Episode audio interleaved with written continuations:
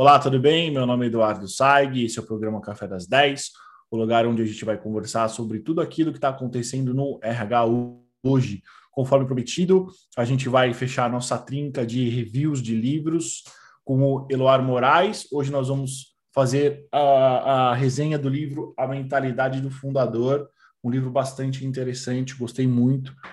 Eloar, bom dia, tudo bem? Bom dia, Edu, tudo bem? Bom dia, boa tarde, boa noite aí para quem está nos, nos prestigiando uma vez mais. Como sempre, é, eu digo, muito gostoso estar aqui batendo papo, esse papo cultural que a gente faz aqui. Que bom, Eloar. Para quem não viu os outros vídeos, quem é você no mercado? Bom, é, eu sou profissional da área de RH a vida inteira, já passei aí por, por grandes empresas de diferentes setores, é, minha última posição executiva aí como, como sênior é, na, na Prudential, de uma seguradora, mas já passei também pela Serasa, que sempre foi um grande modelo de, de, de recursos humanos. Sou uma pessoa que ama muito o que faz, gosto muito do RH, admiro muito o trabalho que a gente tem feito na pandemia, sempre, é, sempre falo disso. E também gosto muito de desafiar muita coisa que o RH faz também. Né? Acho que é, um, um, dos efeitos positivos da pandemia é que acho que a área tem conseguido se reposicionar de uma forma muito estratégica, né? Então, é, a gente já falou isso no último vídeo, falo de novo, parabenizar o pessoal da área, é, me sinto muito feliz de fazer parte dessa comunidade. Muito bom, eu também é, faço das suas as minhas palavras, eu como recrutador profissional é, vi um crescimento muito grande da área de recursos humanos em toda essa pandemia, então todos estão de parabéns, né? Bom, uh, antes de mais nada, esse é um livro que eu recomendo para todo mundo, um livro bastante interessante. Esse vai ser talvez o nosso review mais denso. Esse livro é um livro que ele aborda muitos assuntos que nós vemos em outros livros, jornais, revistas, palestras. Ele traz realmente toda uma metodologia de liderança, de foco, gestão de negócios, como é que você se porta num, num ambiente organizacional. Né? Então, eventualmente não vai ser é, uma resenha tão completa, porque a gente ficaria aqui horas falando e não é o nosso objetivo. Então, provavelmente a gente vai selecionar as melhores partes para vocês, tá bom? Vamos lá, seu Luar. É A Mentalidade do Fundador, um livro escrito em 2016 pelo Chris Hook e James Allen. Outro detalhe super importante para você que está nos ouvindo, que está nos vendo, é um livro que não é feito por um empresário, não é feito por um empreendedor de uh, sucesso. Tanto o Chris quanto o James são sócios da Bain Company. E basicamente o que, que eles fizeram? Qual é a origem desse livro? Eles fizeram uma, uma pesquisa que durou 25 anos nas principais, bol nas principais empresas listadas nas principais bolsas de valores do mundo e eles perceberam que as melhores empresas, as que conseguiam manter o crescimento e que conseguiam inovar nos seus respectivos mercados, ou tinham um fundador da empresa ainda atuando, ou esse fundador estava no conselho. E aí surgiu a mentalidade do fundador. Senhor Eloar, é, a pergunta que geralmente a gente responde no final é, eu vou te fazer já no começo, né? Uhum. Ah, esse é estritamente um livro de negócios com uma abordagem bem forte para o desenvolvimento de uma mentalidade, um modelo de liderança. Né? E aí, claro, o modelo de liderança que tem foco, que tem uma questão de chamar a responsabilidade é, da, da pessoa para aquilo que ela produz. Né? Por que, que você pensou nesse livro é, para os profissionais de recursos humanos. E aí, claro que a gente, quando nós fizemos essa lista, acho que em fevereiro, é, o que, que você pensou, né? Por que, que você indicou é. para a gente? É, isso, isso é um bom tema, porque de fato é um livro é um livro fundamentalmente de negócios, né? É um livro que talvez uma pessoa de RH que está querendo procurar informações sobre RH não é, não necessariamente iria buscá-lo, é, mas, é, no fim das contas, para mim, eu vejo isso muito como um livro sobre o engajamento, né? essa, essa ownership, né? que é o sentido de dono, de fato. Né? É, ao terminar de ler esse livro, eu já, já havia lido ele antes, li novamente agora para fazer esse trabalho, é, para mim, ele, muito além de um livro de negócios, É, porque não é um livro aqui que vai ficar falando de indicadores econômicos e como atingir o EBITDA. Ele vai falar dos, das atitudes de liderança, das atitudes nas empresas de reestruturações que vão fazer atingir esse EBITDA. Para mim, no fim das contas, esse livro é um livro sobre liderança, propósito e foco. Né? Então, quando a gente fala de liderança, propósito e foco, se você como RH você consegue fazer um trabalho extenso focando nessas três nesses três pilares, você consegue montar um time muito mais eficiente. Então, quando eu li é, a primeira vez e já me chamou bastante atenção, já fiz inclusive trabalhos desse livro com equipes é, de, de, de, líderes nas empresas pelas quais eu passei, é, e aí quando a gente se propôs a fazer esse trabalho de trazer um pouco mais de informação, é, para mim fez todo sentido que a comunidade do RH conhecesse um pouco mais. Não é um livro só para RH, é, não é um livro para uma pessoa é, que está descolada no mercado, que não está conhecendo muito bem, precisa conhecer um pouco de, de, de, de, história de empresas, precisa se aprofundar um pouco mais, ou ser um ponto de partida para isso. Né? Eu acho que, que, é o que é legal desse livro é isso. É um, é um livro sem fim. É, um livro sem começo e sem fim. Ele pega um pedaço da história e traz algumas informações para gente, a gente refletir. Né? É, a mentalidade de liderança, que é a, a, mentalidade de fundador, tem um pedaço aqui no livro que eu acho é, é, espetacular, que ele fala que nesse estudo que a BEM faz, é, desde 1990 que eles estão acompanhando, todos os livros, é, todas as empresas, desculpa, de capital aberto, que o fundador ainda está presente, que o fundador consegue manter é, essa, essa mentalidade insurgente, é, essa companhia ela traz três vezes mais resultados que uma outra companhia. Então você imagina como RH chegar para o teu comitê executivo e falei, cara, vamos vamos tentar aqui trabalhar essa liderança para alavancar resultados através das atitudes corretas. Então, para mim esse livro é um livro para todos é, e principalmente para o livro de RH, é, para a comunidade de RH entrar nessa cabeça bem mais estratégica. Excelente. E, e aí, para a gente já entrar no conteúdo do livro, né? Uh, o livro, basicamente, na minha leitura, ele se divide em duas grandes partes. Primeiro, a mentalidade do fundador. Por que, que a mentalidade do fundador ela é interessante? Por que, que a gente precisa conhecer rapidamente um pouco dela? Para a gente entender o que, que a mentalidade do fundador ela combate. E o livro traz três, três grandes crises previsíveis, né? E o que, é super interessante também, que essa pesquisa toda, ela trouxe que, obviamente, toda empresa tem os desafios externos, concorrentes, mudança de mercado, uma série de coisas, mas também tem as crises internas, né? E a mentalidade do fundador, ela, entre outras crises, ela também é efetiva para combater essas três crises internas que a gente deve falar ainda hoje. Né? Então, o que, é a mentalidade do fundador? Primeiro, são três grandes pilares, né? Insurgência. O que, é insurgência? É basicamente o propósito, né? É o primeiro aspecto uh, dessa tríade que forma a mentalidade. É, o fundador geralmente ele tem uma missão ousada, tem uma missão ousada de eventualmente criar um negócio que vai é, fazer alguma coisa nova, que vai criar um produto, que vai criar algo que não existe no mercado. Né? A segunda, que é a obsessão com a linha de frente.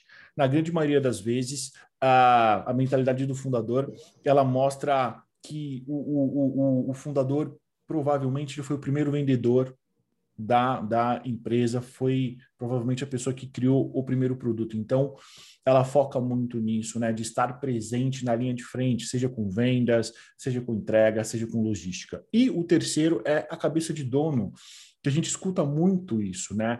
Desenvolver a cabeça de dono, de, de desenvolver essa competência. Então, a cabeça de dono nada mais é do que você pensar como dono da empresa. E geralmente isso está voltado está muito forte no livro, é, a, a, tomar as melhores decisões, geralmente voltado a custo, a, as melhores soluções. Né? Então, em linhas gerais, para você que estava curioso para saber, a mentalidade do fundador, ela é uma tríade, são esses três aspectos, né? Insurgência, obsessão com a linha de frente e cabeça de dono.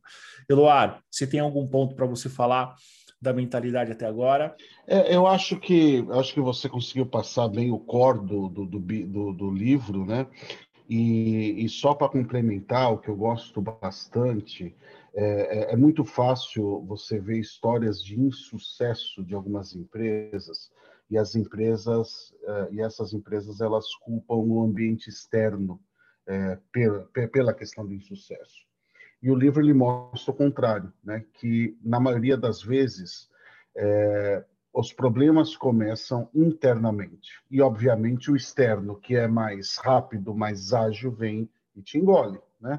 É, o livro traz exemplos de uma série de empresas, uma muito fácil de se falar da própria Kodak, por exemplo, que por muitos anos foi líder aí no mercado de fotografia, de filme fotográfico, etc., e desapareceu, é, cedendo espaço para o mercado digital, porque era uma empresa que internamente achou que era um mercado absoluto, que nunca não ia, não ia acontecer absolutamente nada com eles. Né?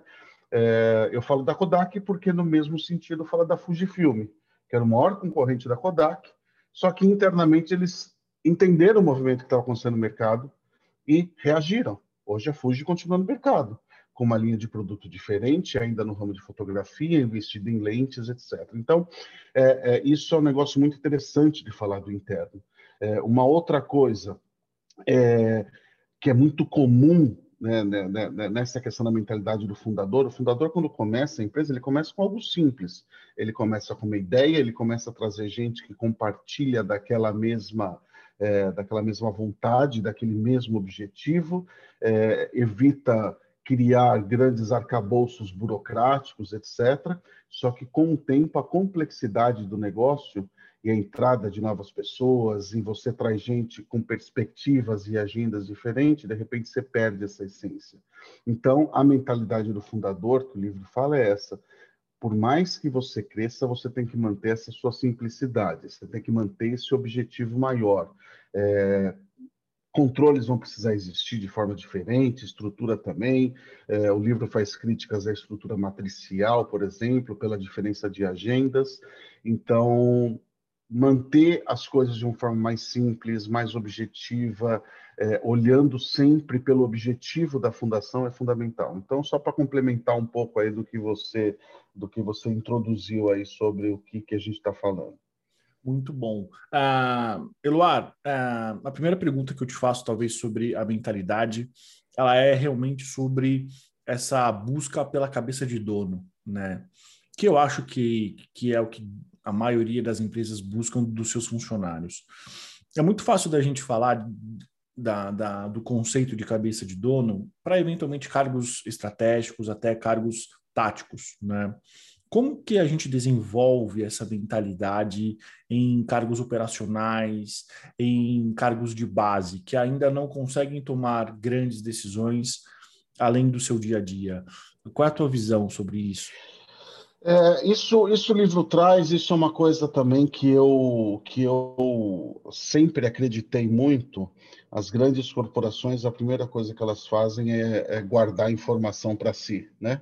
É, ah, isso é estratégico, isso eu não posso falar, ou não posso dar essa informação aqui porque essa pessoa não vai saber lidar com isso. Quando você faz isso, você limita o conhecimento da pessoa àquela atividade somente que ela faz. Então, o quanto mais a pessoa tiver envolvida no propósito da companhia e no objetivo final que você tem como dono de empresa, como gestor, é, se você conseguir envolvê-los nisso, você passa até essa cabeça de dono. Para você envolvê-los, você precisa tratar essas pessoas como adultas, você precisa tratar essas pessoas como parte do negócio também.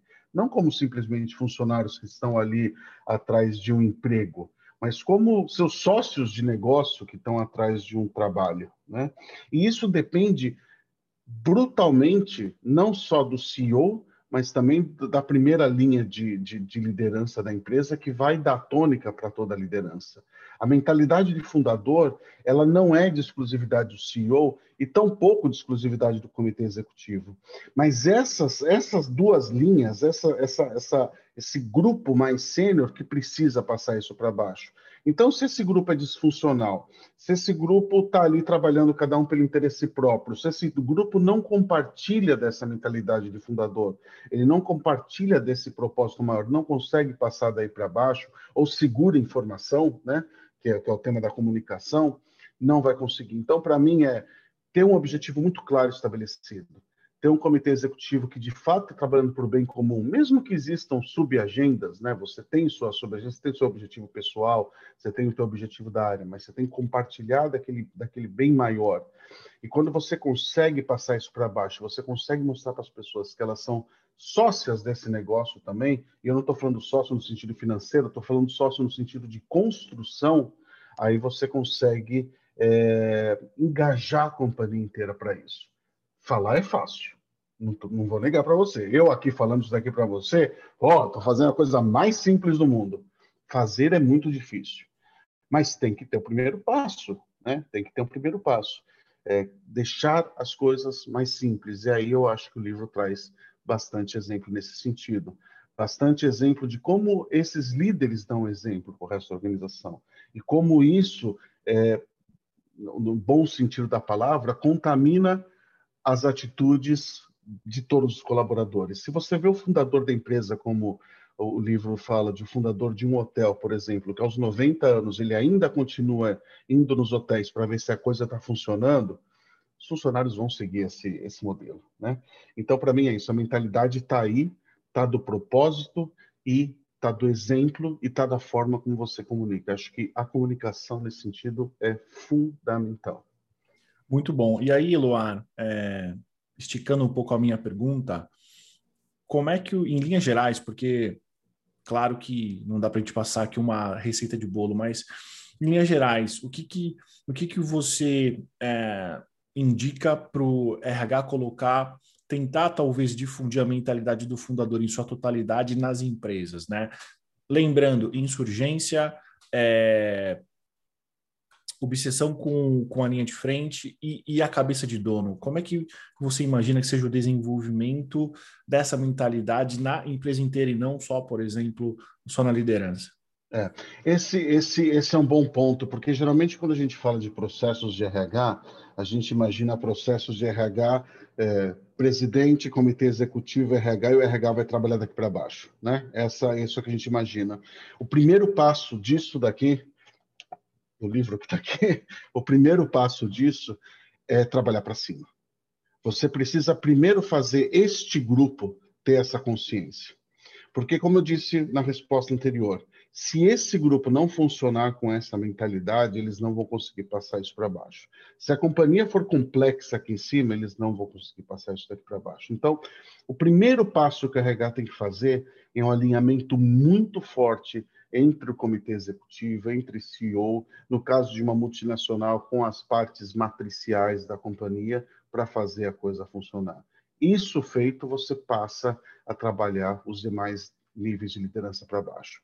Porque se, se o RH começar isso daqui trabalhando somente com nível, com nível de liderança, gerência sênior, etc., não vai dar o mesmo resultado. Porque, vamos voltar ao exemplo do, do, do presidente de 90 anos aqui. Se você fala, cara, você tem que se preocupar com custo, você tem que desburocratizar, você tem que tomar decisão mais rápida. E esse pessoal vê o comitê executivo gastando dinheiro, vê o comitê executivo trabalhando fora do foco, é, burocratizando, criando mais estruturas, criando feudos, criando poder, é, não vai acontecer. Então, primeiro passo do RH, trabalhe aqui, para cima. A hora que isso estiver funcionando, trazer para baixo. Isso é muito difícil, porque você vai mexer no status quo e você vai mexer é, exatamente onde mais dói, que é no poder das pessoas. Né? É, convence o CEO, fica aqui no RH, faz um sanduichinho aqui no comitê executivo que você consegue trabalhar, né? Mas eu acho que o, o início disso é isso. Quando termina, nunca termina. Isso é um trabalho sem fim. Porque se uma companhia, é, e aqui são muitos exemplos, né? A companhia ela começa simples, ela vai crescendo, aí ela vai criando complexidades e trava. Você consegue destravar num trabalho desse. Só que naturalmente, com o tempo, a coisa pode voltar a travar. Então, isso é um trabalho que não tem fim, isso é um trabalho contínuo. Muito bom. E aí, entrando já nas crises, né, e aproveitando aquilo que você disse agora, é, uma das crises é justamente isso, né, a sobrecarga. É quando a companhia ela cresce, ela se desenvolve e ela vai criando complexidade. O livro traz muita questão do uh, comando-controle, questão de é, de ter visibilidade sobre os processos e aí essa visibilidade acaba atravancando o core business, né? É. É, e aí já entrando nas três crises, eu vou falar crise por crise porque eu acho que fica mais fácil, né? A primeira crise que ele chama de overload, que é sobrecarga, né? Que é justamente quando uma, quando uma empresa que ela é enxuta, que ela é veloz, ela começa a inchar, ela começa a adotar sistemas e, e, e complexos demais, né? Que assim é, a gente vê muito acontecer nas startups que acabam ganhando tração e elas acabam perdendo justamente aquilo que elas tinham de mais importante. Né? Então, por exemplo, quando a gente pensa sobre essa crise, que é a crise uh, da sobrecarga, o que, que o RH ele pode fazer para ajudar a empresa a superar isso?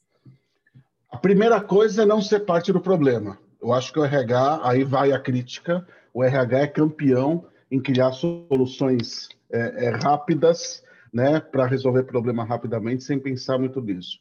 A gente, RH, e eu me incluo, a gente adora criar uma estruturinha nova, um programinha cheio de Excel, botar um programa aqui de avaliação de desempenho que o cara vai demorar três horas e meia para cada funcionário. Então, a primeira coisa que a gente tem é isso. A gente tem que não, a gente não pode fazer parte dessa, dessa, dessa, dessa complexidade, né? Acho que isso é o primeiro ponto.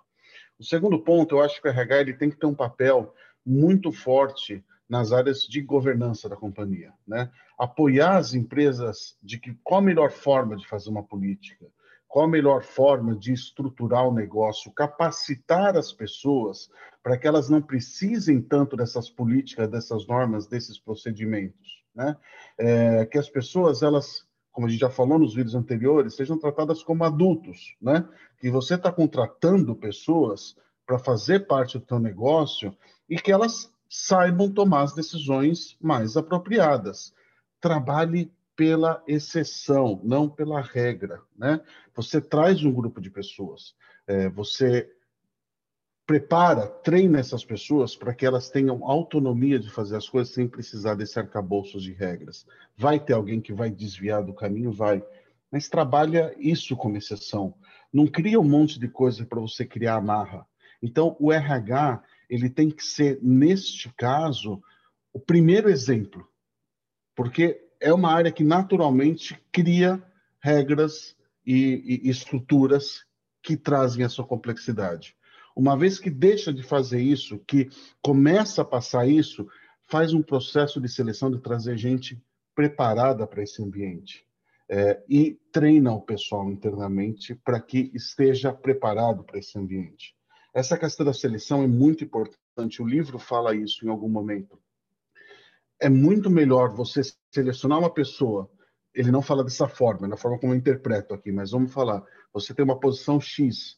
É muito melhor você entre uma pessoa que tem 200% de hard skill, mas 100% de 50% de soft skill, para outra que tem 150 de soft skill e 100% de hard, né, que na, na, balança um tecnicamente é melhor que o outro, opta pelo que tem mais soft, porque ela vai aprender mais, ela vai conseguir se adaptar mais. Você, principalmente no negócio novo, quando você está montando uma startup, isso é uma característica. Você não vai conseguir trazer o melhor do mercado, porque você não tem nome, ninguém te conhece, muitas vezes você não vai ter dinheiro, e você faz o negócio crescer. E por que, que depois que você cresce, só pode trazer aquele cara que é bambambam, bam, bam, que é mega técnico, que já passou por isso para tudo? Você precisa trazer conhecimento para a empresa? Precisa mas não deixa de olhar o soft skill, não deixa de olhar se essa pessoa vai agregar para a cultura, se já vem com essa mentalidade de fundador. Isso é fundamental. Então, para mim, o papel da RH é esse. Primeiro, não gerar o problema. Não seja um gerador de problema, porque a RH faz muito isso. Segundo, seleciona bem, né? traz gente adequada para isso. Terceiro, treina o pessoal que está interno. Quarto, influencie mais nas áreas de governance. Isso é fundamental. Eloar, uma dúvida agora sobre essa sua resposta. Como que um RH ele consegue ter autoconsciência de que ele está burocrático demais? Ai, pergunta, a pergunta fácil, a resposta é difícil. É, é porque uh, eu entendo que 100% das soluções que o RH traz para os problemas são bem intencionadas, né? É, é, é. é mas eventualmente elas são bem intencionadas para resolver uma visão do RH. É, é, e, é. E, e, como que ele percebe que ele está sendo, enfim, está sendo muito burocrático demais? Edu, é, é, ouvir, né? A escutativa. A gente já falou isso muito. A gente já falou isso muito no, no, no vídeo anterior do da Disney, por exemplo. Não ouvir nas pesquisas anuais, mas ouvir no dia a dia, estar próximo das pessoas, não somente da liderança. É, RH, infelizmente, é uma área que é muito judiada pela liderança muitas vezes. Qualquer problema da empresa, problema da RH, né? Ah, deu problema de, de admissão, problema da RH. Ah, estourou o cano do banheiro, problema da RH. É sempre, é sempre assim. Então, precisa filtrar muito isso. É, mas o RH ele precisa, de fato, entender, é, através de indicadores mais subjetivos do que os objetivos, se o papel que ele está exercendo está dando resultado. O livro fala disso, inclusive. Né? É, você tem muitos pontos no livro que fala que você acompanha o indicador de EBITDA, de turnover, disso, de aquilo, mas muitas vezes não traz algumas nuances. Você tem que ter indicadores qualitativos, isso você vai fazer através da escuta. Então, o RH ele tem que estar muito próximo das pessoas, ele tem que estar acompanhando qual que é o sentimento, tem que estar acompanhando qual que é o sentimento da liderança em relação ao papel que ele vem atuando. Uma vez que ele entenda tudo isso, ele precisa filtrar e tirar os exageros e trabalhar nesses exageros também. Não pode permitir que isso aconteça. É, mas ele não pode trabalhar para o RH, ele tem que trabalhar para o propósito da companhia. Aí voltamos à mentalidade fundador. O RH ele tem que ter mentalidade fundador. O RH ele não pode ser uma pessoa que gosta de trabalhar com pessoas. O RH ele tem que ser uma área que gosta de trabalhar com pessoas, com objetivos de negócio para um bem maior dentro do propósito da companhia. Essa é outra coisa que eu estou falando, que é fácil falar, é difícil fazer, mas precisa estar mais atuante, precisa estar mais próximo. Não tem fórmula mágica. Tem escuta ativa, ação rápido e não criar processo que vai resolver problema do RH. Eu vou dar um exemplo. É... Processo de recrutamento e seleção.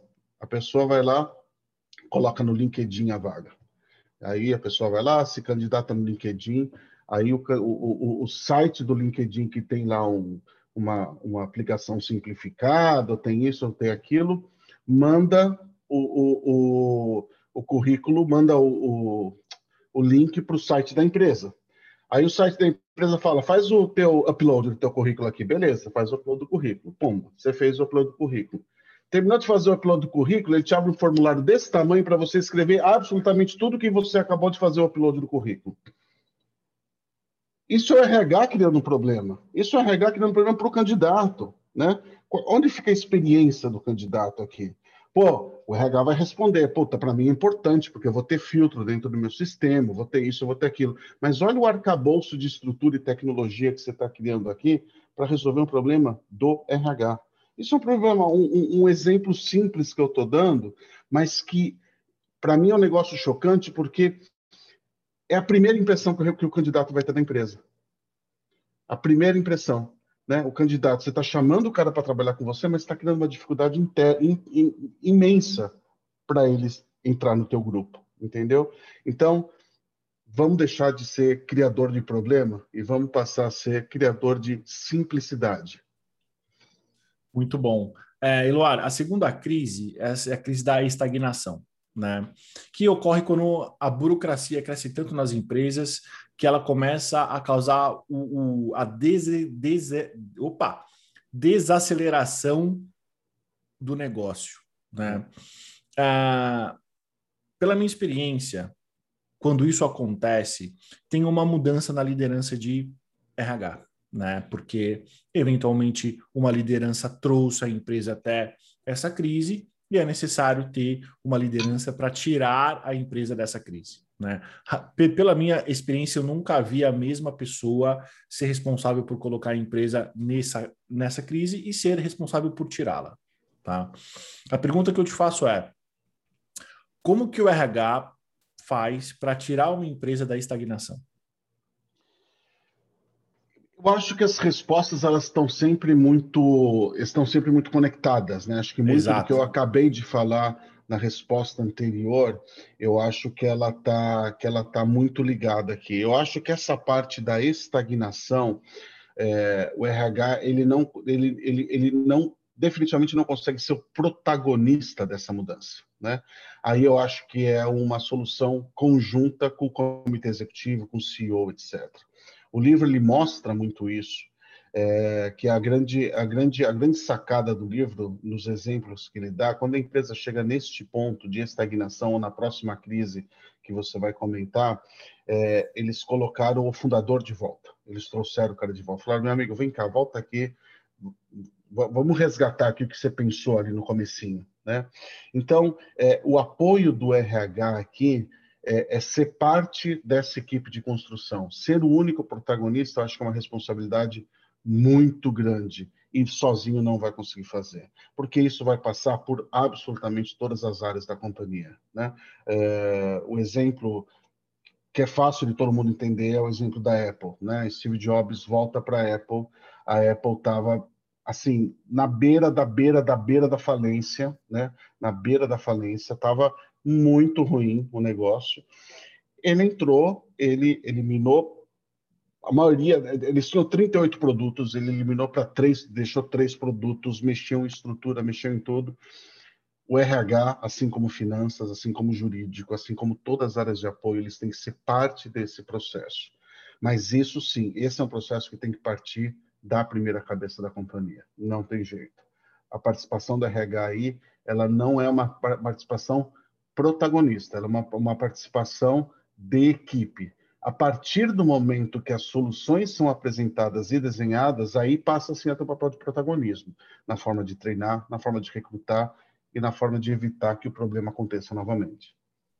Muito bom. E a terceira crise, que é a queda livre, que das três é a mais talvez a mais perigosa, né? Que é quando as empresas estão afundadas na burocracia, começam não só a ter ameaças internas, mas também externas que realmente colocam risco no negócio, né? É. É, talvez sendo repetitivo de fato, mas eu acho que aqui o contexto ele é mais ele é mais agressivo. O que, que o RH pode fazer para evitar com que a empresa entre nesse momento e que consiga sair. Geralmente são os processos de reestruturação. É. Né? E aí, qual é a tua visão sobre isso? Qual é a tua opinião sobre a atuação do RH nessa crise? Aí, aí eu acho que você já falou da palavra certa, é reestruturação e é plano de guerra, né? Aí é plano de guerra. Para quem lê o livro vai entender. Quando você está no queda livre, é aquela coisa, é, se agarra em algum lugar porque o negócio vai afundar. Assim, não, não, não tem jeito, né? Tem assim aquele, aquele, aquela gota de esperança. Você tem que se agarrar nessa gota de esperança e, e, e você vai em frente. E aí sim, e aí não é simplesmente você pegar e mudar um processo, mudar uma estrutura, rever política, etc. Não, você vai ter que fazer uma reestruturação gigantesca no teu negócio. Você vai ter que eliminar estrutura, você vai ter que fazer um foco diferente de produto, né? Talvez voltar aos produtos anteriores ou talvez mudar a direção da empresa, né? Você olhar para outros caminhos. É... Então, é, é, o papel aí que tem que, que, que tem que atuar, aí o RH passa a ser o RH técnico, o RH hard, né? O RH como fazer esse negócio funcionar, como me reinventar isso daqui. Isso daqui é como é, eu vou, eu vou para um exemplo extremo, né? Que agora me lembrei quando inventaram o sistema de pontuação de cargos, né, o, o sistema da REI, que foi no pós-guerra, porque assim não tinha como precificar salários mais, porque pós-guerra ninguém consumia, estava tudo quebrado, e o cara teve a ideia de montar um sistema de pontos para começar a ter um equilíbrio. É mais ou menos isso. Você já está naquele momento que tudo que você tem do passado já não tem mais a mesma validade e você precisa fazer uma intervenção pesadíssima. Aí o RH ele deixa de ser o consultivo, ele deixa de ser aquele cara que vai trabalhar somente em atitudes, mas ele vai trabalhar principalmente em questões mais urgentes. Outra coisa que o RH tem que fazer aí, fazer o dia de 24 horas virar 48. Né? Assim, a mobilização de gente é, num processo como esse tem que ser violentíssima. Assim, a mentalidade de fundador precisa ser dobrada. Né? Se você tem uma equipe que está acostumada a trabalhar ali naquelas tarefinhas, você vai ter que fazer essa equipe trabalhar duas vezes nas mesmas coisas e em outras coisas diferentes. Então, tem que ser, tem que ser área para manter a coisa funcionando, tem que ser área para apoiar essa transformação, é, trabalhar nos efeitos colaterais disso, ajudar a tomar decisões difíceis, né? E, e, muitas decisões difíceis vão ser tomadas. Um processo de estruturação desse, a gente sabe que acarreta em demissão, acarreta em uma série de coisas, é, mas precisa, acima de tudo, neste, neste ponto, manter a humanidade. Né? É, se eu vou fazer um processo de reestruturação, se eu vou demitir, é, se eu vou tirar a gente da companhia, o papel do RH é fazer esse processo o menos doloroso possível, né? Mas é a parte mais hard do RH que vai trabalhar aí.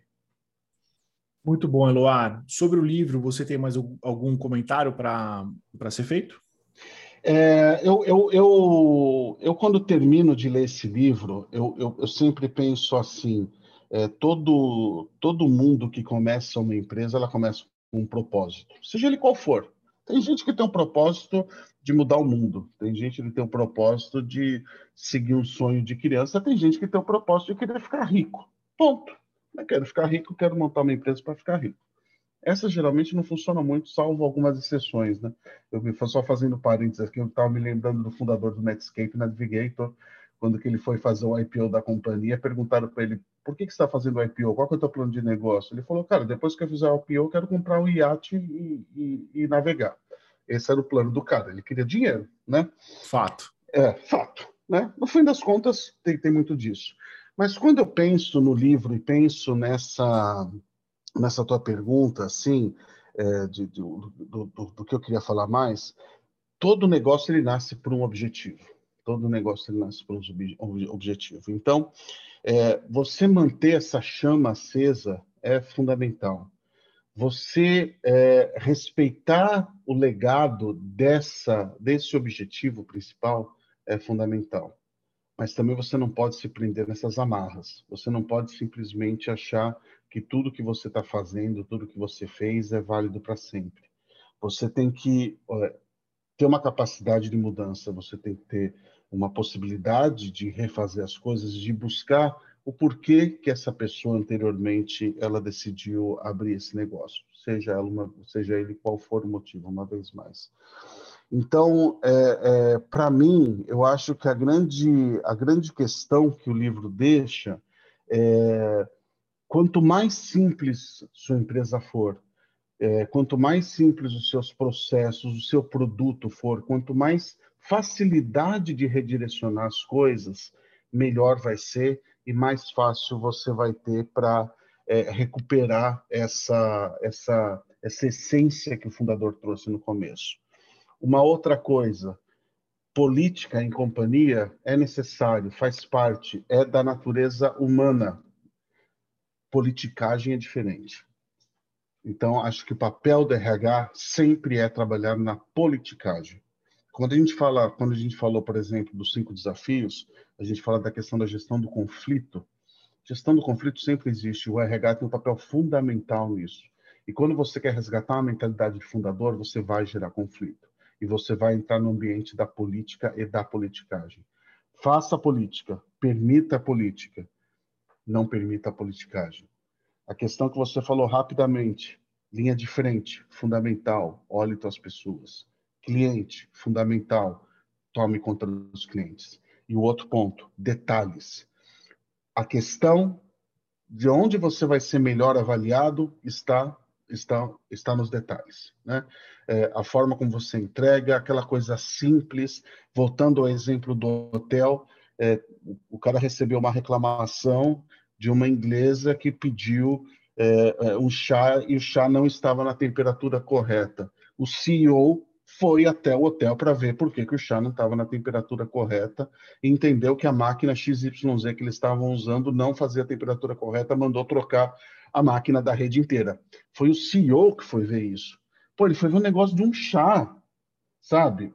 Mas é fundamental, porque assim, o cliente está querendo isso, o cliente está está tá, tá, tá buscando essa experiência. A gente tem que entender que hoje em dia as pessoas elas, elas não consomem mais da sua empresa ou do seu produto pelo produto, elas têm uma expectativa de experiência, ela tem uma expectativa de ter algo que vai mudar a vida dela. Você pega no YouTube, pega propagandas dos anos 70 de carro, daqui do Brasil mesmo, você vai ver, eles vão falar: ah, o carro tem isso, tem essa funcionalidade, tem isso. Eles te apresentam o carro na propaganda. Hoje em dia, a propaganda não apresenta mais o carro, ele apresenta a sua experiência dentro do carro. É algo completamente diferente. A mentalidade de fundador acho que está muito ligada a isso. Qual a experiência que você pode, pode fazer? Eu vou dar mais um exemplo só para complementar de, um, de, um, de, um, de uma passagem. Aí, aí é uma experiência pessoal minha, é, que é o tema da Dell. Né? A Dell nasceu em 1984. O livro fala muito do Michael Dell, que foi um negócio assim que foi uma revolução no mercado, porque ele, ele tirou a questão da Dell aí do, do varejo, ele fez um sistema de venda direta, simples, o cara entrava e consumia. E teve uma época que eu fui querer comprar um computador Dell é, e entrei no site da Dell já no período que eles já estavam é, na, na, na, decadência. Eu não consegui comprar. Por quê? Porque era um site extremamente complexo, tinha 352 mil configurações de computador ali. E eu não sei escolher computador pela configuração. Né? Assim, eu sei escolher computador. Aí chamaram o Michael Dell de novo e ele trouxe é, é, ele trouxe essa essência de deixar as coisas menos complexas. Hoje a Dell está batendo recorde de vendas novamente. É, que eu acho também que é um pouco o próprio sistema da Apple. Né? A Apple você não pode mexer na configuração do equipamento, mas você tem ali as, as pequenas questões. É, falando de Apple, falando de detalhes, é, todo mundo sabe da obsessão do Steve Jobs por detalhe. É, o livro até comenta né, no, no o MacBook ele tinha o, o primeiro iMac é, lá de 84 ele tinha ele mandou fazer uma placa com assinatura em laser de todo mundo que participou da produção do, do, do iMac e era e ficava dentro da máquina essa essa placa ficava dentro. E detalhe ele tinha mandado fazer parafusos de chave de fenda que só a Apple podia abrir ou seja tinha aquilo ali dentro ninguém podia ver aquilo. Então isso é uma preocupação no, no detalhe.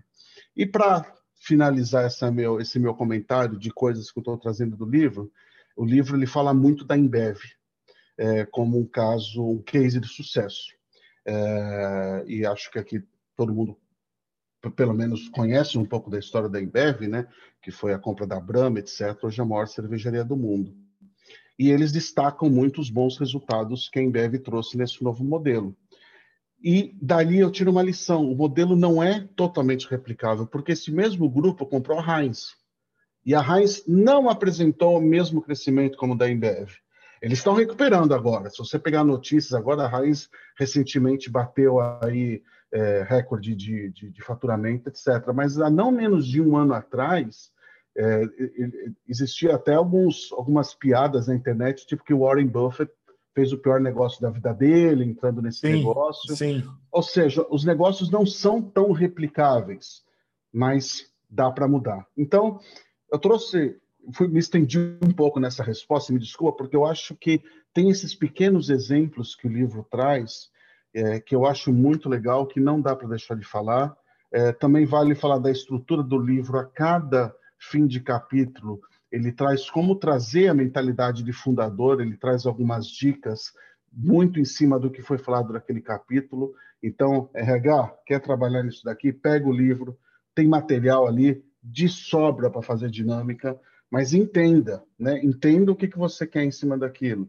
O livro também tem é, link eu já baixei na internet, tem material que eles oferecem, que a própria BEM oferece para você poder fazer um trabalho, etc. É muito bacana.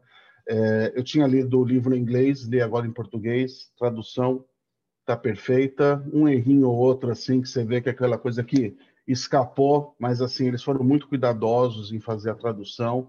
É, então, recomendadíssimo. Desculpa a resposta longa, mas eu acho que vale a pena, valeu a pena trazer essas, essas, esses pequenos comentários aí.